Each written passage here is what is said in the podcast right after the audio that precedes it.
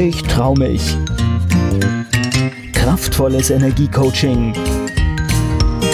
Der Podcast von und mit Manuela Klasen. Hallo und schön, dass du da bist. Heute möchte ich dir etwas von mir erzählen, von meiner Geschichte und wie ich zu der wurde, die ich heute bin. Anhand von Episoden aus meinem Leben möchte ich dir natürlich mich selbst vorstellen, meinen Weg und wie ich die Welt sehe, wie ich denke und fühle und meine Persönlichkeit entwickelt habe, damit du mich besser kennenlernen kannst. Aber natürlich will ich dir anhand meiner Beispiele auch Impulse geben, die du vielleicht auf dein Leben übertragen kannst und dir zeigen, warum es heute meine Mission ist, Menschen dabei zu unterstützen, ihr Potenzial zu entfalten und wirklich ein gesundes Selbstvertrauen aufzubauen, um ihren Weg zu gehen, ihre Träume und Wünsche ernst zu nehmen und nicht aus den Augen zu verlieren. Ich kam im tiefsten Ruhrgebiet auf die Welt, in Gelsenkirchen, einer Arbeiterstadt, die vom Bergbau geprägt war und natürlich vom Fußballverein Schalke 04. Natürlich wurde ich von meinen Eltern geprägt und von meiner Mutter übernahm ich die Lebensfreude, die Lust zu lachen und mit Menschen in Kontakt zu sein, aber auch die Liebe zu tanzen und zur Musik. Und von meinem Vater übernahm ich mehr die Affinität zur Technik und handwerklichem Arbeiten, zum Filmen und der Fotografie, was eine Leidenschaft von ihm war. Und bei uns gab es ein großes Thema, das mich und meine Selbstständigkeit und spätere Entwicklung geprägt hat und das es in vielen Familien zur damaligen Zeit natürlich gab und auch heute noch gibt. Es war immer zu wenig Geld da. Das Thema Geld war immer mit Problemen, Stress und Streit zwischen meinen Eltern besetzt. Meine Mutter bekam das Geld von meinem Vater zugeteilt und ich wurde oft von ihr zu meinem Vater geschickt, wenn wir neue Kleidung oder andere Utensilien, zum Beispiel für die Schule, brauchten. Denn sie hatte oft keine Lust auf die Auseinandersetzung und ich bekam das meistens hin, aber es war natürlich eigentlich nicht meine Aufgabe. Und ein Spruch, der mich prägte, war zum Beispiel, fasse mal einen nackten Mann in die Tasche. Also das Gefühl, wir haben nichts. Vielleicht kennst du sowas auch. Also in meinen Coachings oder auch Seminaren ist das oft ein Thema auch bei den Teilnehmern. Also das Gefühl war kein positives, den Vater anbetteln zu müssen, um aus den Hochwasserhosen rauszukommen, die mir peinlich waren. Und natürlich auch noch das Gefühl, wie furchtbar es ist, als Frau abhängig zu sein. Das prägte schon früh meinen Unabhängigkeitsdrang. Ich sagte mir, ich würde später mein eigenes Geld verdienen und mir alles leisten, was ich will, ohne jemanden fragen zu müssen. Dieser Wunsch entstand wirklich schon früh in mir. Und aus diesen finanziellen Gründen bekam ich oft auch nicht das, was ich mir zum Beispiel zu Weihnachten oder zum Geburtstag wünschte. Vielleicht kennst du sowas auch. Ich wünschte mir zum Beispiel eine Gitarre oder ein gebrauchtes Klavier, denn ich war musikalisch sehr interessiert. Und was bekam ich? Eine Blockflöte oder ein Xylophon. Du kannst dir vorstellen, wie mein Gesichtsausdruck war. Oder ich wollte unbedingt immer Fischertechnik, was damals halt wirklich schon recht teuer war. Oder eine Carrera-Rennbahn. Aber ich bekam Legosteine. Oder andere hatten schon sehr früh in meinem Umfeld ein Fahrrad. Und das war alles bei uns nicht drin. Und dann kam ein Wunsch, dessen Nichterfüllung bei mir erst eine tiefe Enttäuschung, aber dann andererseits auch eigene Kräfte freisetzte. So mit 12, 13 hatte ich schon eine starke Affinität zum Fotografieren, dem Hobby meines Vaters, der auch eben ständig fotografierte und später filmte. Und so wünschte ich mir mit circa 12, 13 einen Fotoapparat, und zwar eine Spiegelreflexkamera. Denn irgendwo tief in mir hatte ich vielleicht schon die Idee, Fotografin werden zu wollen. Aber was lag dann dem Geldthema geschuldet wieder unter dem Weihnachtsbaum? Eine Ritsch-Ratsch Pocket-Kamera. Vielleicht kennst du diese Kameras auch noch, so handlich praktisch einfach da war ich echt enttäuscht, denn ich fühlte mich mit meinem Wunsch einfach nicht wahr und ernst genommen und war dann wirklich auch entsprechend traurig. Eine andere prägnante Erfahrung war noch, dass ich später mal in der Schule die einzigste war, die aus finanziellen Gründen bei einer Klassenfahrt nach Prag nicht mitfahren konnte. Ein richtiges Scheißgefühl. Aber aus all diesen Erfahrungen, ich glaube spätestens mit der Kamera unter dem Weihnachtsbaum, entsprang eine Erkenntnis, die mich ins Handeln brachte und stärker war als die ganzen Enttäuschungen, und wahrscheinlich war das auch so mein Start in mein unternehmerisches Denken. Ich merkte einfach, dass ich selber etwas tun musste, damit sich meine Träume und Wünsche erfüllten und ich nicht darauf warten sollte, dass andere sie mir erfüllen. Und dieser Antrieb letztendlich erstmal aus dem Mangelempfinden heraus, wir können uns bestimmte Dinge nicht leisten, brachte mich in die Überlegung, Lösungen zu finden, wie ich mir denn meine Wünsche selbst erfüllen könnte und meinem Ziel, Fotografin zu werden, näher zu kommen. Und ich hatte dann auch eine unheimlich starke Energie, denn ich wollte das unbedingt. Ich wollte eine eigene Spiegelreflexkamera, ich wollte unbedingt eine Gitarre und ein Klavier. Und ich habe alles bekommen. Erstmal lag ich meiner Mutter beständig mit meinen Wünschen in den Ohren und als sie wieder Arbeit fand, als wir größer waren, eben so zehn, elf, bekam ich mit ihrer Hilfe ein gebrauchtes Klavier, das sie für ganz kleines Geld bei Bekannten abstaubte, die ihrer Tochter was Neues kaufen wollten. Und sie fand sogar für mich eine Klavierlehrerin für eine Weile, die mich ebenfalls für kleines Geld unterrichtete. Da mir das aber nicht so wirklich Spaß machte, brachte mir einfach nicht die Lieder bei, die ich gern lernen wollte, lernte ich Klavier im Selbststudium. Und etwas später bekam ich dann noch eine sehr einfache, aber trotzdem eben die heiß ersehnte Gitarre. Wieder vom Geld meiner Mutter und meinem gesparten Taschengeld. Um nun meinen Traum der Fotografin näher zu kommen, machte ich einen Fotokurs bei der VHS, also der Volkshochschule in Gelsenkirchen. Und dort bekam man eine tolle Kamera während des Kurses ausgeliehen. Außerdem lernte ich dort zwei Jungs kennen, mit denen ich mich gut verstand und wir gingen immer gemeinsam auf Fototour und inspirierten uns gegenseitig. Und durch meine Wissbegier entstand auch eine Freundschaft mit dem damaligen Referenten des Kurses. Ein junger Fotograf, der selber Fotodesign studiert hatte, gerade fertig war und mich ermutigte, meinen Ideen und meinem Traum weiter zu folgen und der mich dann später als Assistentin mitnahm zum Theater und zu kleinen Musikkonzerten. Und das war total genial für mich, denn meine eh schon vorhandene Leidenschaft für Kleinkunst, Theater und Musik bekam so immer mehr Nahrung. Auch lernte ich bei ihm im Kurs die Schwarz-Weiß-Labortechnik kennen und meine eigenen Fotos auch noch zu entwickeln und zu vergrößern, sah ich dann wirklich als Krönung meines Tuns. Und diese Vorstellung hat mich unheimlich inspiriert. Ein weiterer Förderer wurde mein Deutschlehrer. Ich weiß gar nicht mehr, wie es dazu kam, aber er bekam halt meine fotografische Leidenschaft mit und wohl auch mein Dilemma, dass ich keine eigene Kamera hatte, also eine richtige Kamera. Und so brachte er mir irgendwann seine Spiegelreflexkamera mit, mit richtigen Wechselobjektiven und den Worten, er würde sie mir mal für ein paar Wochen ausleihen und wäre gespannt auf meine Fotos.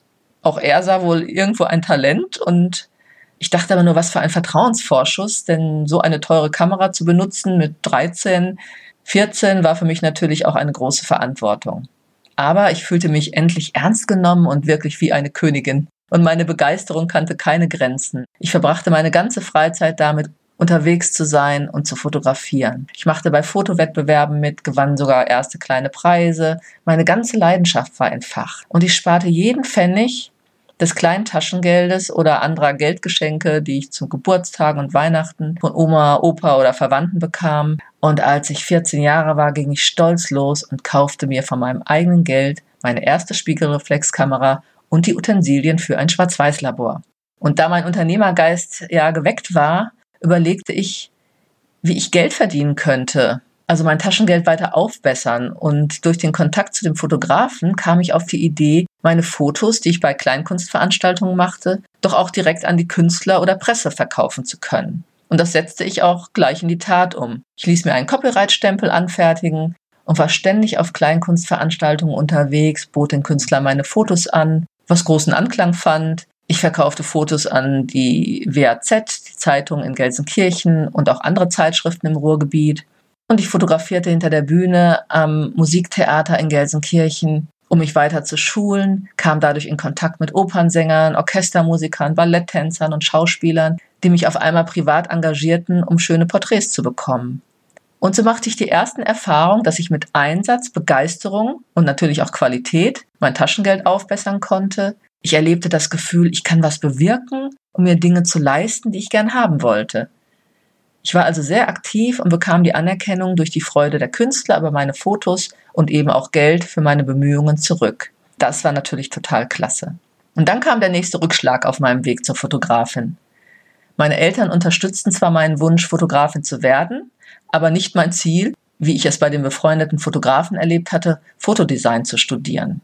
Meine Schwester studierte schon und ein zweites Kind, das studierte, das wäre nun wirklich zu viel. Wieder das übliche Dilemma des Geldes, aber ich konnte mich ja auch als Auszubildende im Fotografenhandwerk bewerben, so der Plan, und dann auch gleich etwas Geld verdienen. Noch bevor ich also mein Abitur in der Tasche hatte, fing ich an, mich zu bewerben. Aber auch das erwies sich als echt schwierig, denn da ich in einer Babyboomer-Zeit geboren war, gab es Ausbildungsplätzemangel und ich musste über 100 Bewerbungen schreiben, bis ich endlich den ersehnten Ausbildungsplatz bei einem Industrie- und Werbefotografen mit eigenem Porträtstudio in Recklinghausen bekam. Also fuhr ich jeden Tag einen Weg von circa dreiviertel bis einer Stunde mit dem Zug und zu Fuß, um zu meinem Ausbildungsplatz zu kommen. und stand direkt vor der nächsten Herausforderung.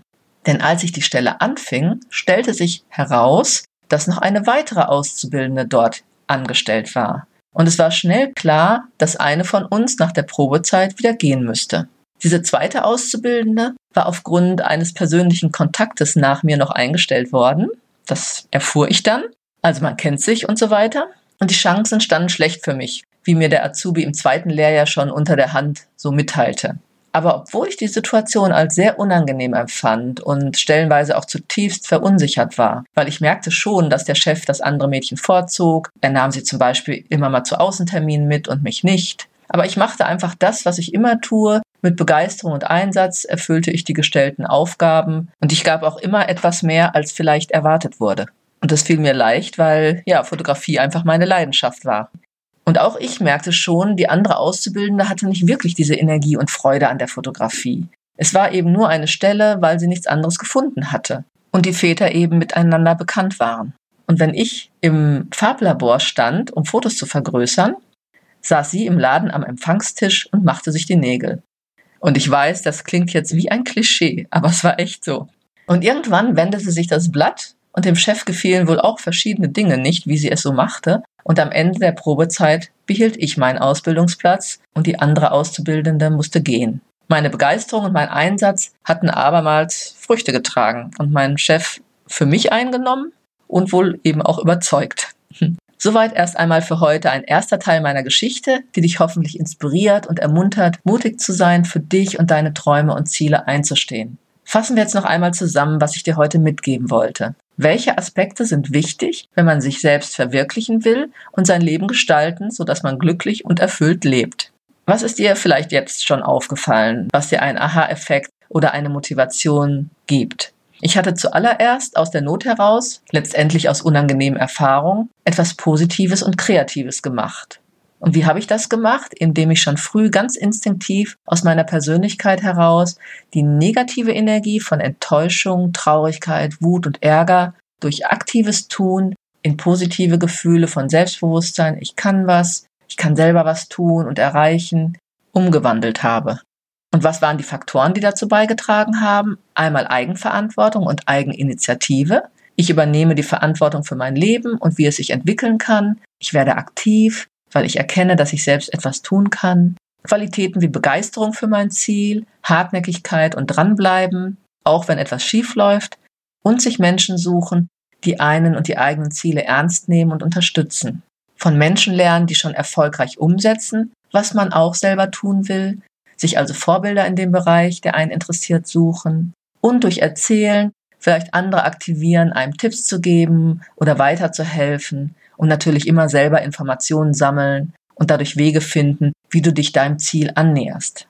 Ich habe mich über jeden Erfolg gefreut und war ständig sehr stark mit dieser Energie der Freude verbunden, die mich auch weitergetragen hat. Was habe ich noch gemacht? Herausforderungen angenommen und immer mein Bestmögliches gegeben, auch wenn die Zeichen für mich schlecht standen. Außerdem Misserfolge oder Hürden auf dem Weg nehmen, um daraus zu lernen oder Lösungen zu finden. Das ist eh so ein Lebensmotto von mir. Ich hoffe, ich konnte dich heute etwas inspirieren, auch deinen Weg zu gehen. Und ich freue mich wie immer über ein Feedback. Was nach meiner Zeit der Ausbildung passierte und wie ich trotz eines völlig aus dem Ruder laufenden Vorstellungsgesprächs durch Spontanität und Authentizität zum Fernsehen kam und im weiteren Verlauf zur Persönlichkeitstrainerin wurde, das erzähle ich dir in einer meiner nächsten Folgen meines Podcasts. Ich freue mich, wenn du meinen Podcast mit anderen teilst oder eine positive Bewertung abgibst. Und wenn du mehr erfahren willst, schaue dich gerne auf meiner Webseite um unter www.manuelaklasen.de. Dort kannst du auch ein Gratisgeschenk herunterladen oder wenn du Unterstützung brauchst, dir ein kostenfreies 30-minütiges Impulscoaching buchen. Ansonsten sei wieder dabei bei der nächsten Folge und bis dahin eine gute Zeit und sei keck. Keck, ich trau mich. Kraftvolles Energiecoaching der Podcast von und mit Manuela Klasen.